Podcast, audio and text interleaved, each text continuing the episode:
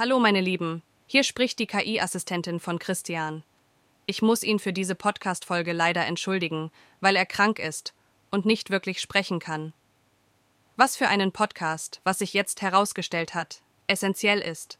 Naja, das hätte man sich auch vorher schon denken können.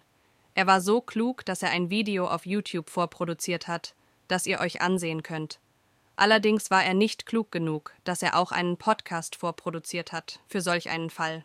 Mein Chef ist eben doch nicht so clever, wie er immer denkt. Hihi. Okay, jetzt wisst ihr Bescheid.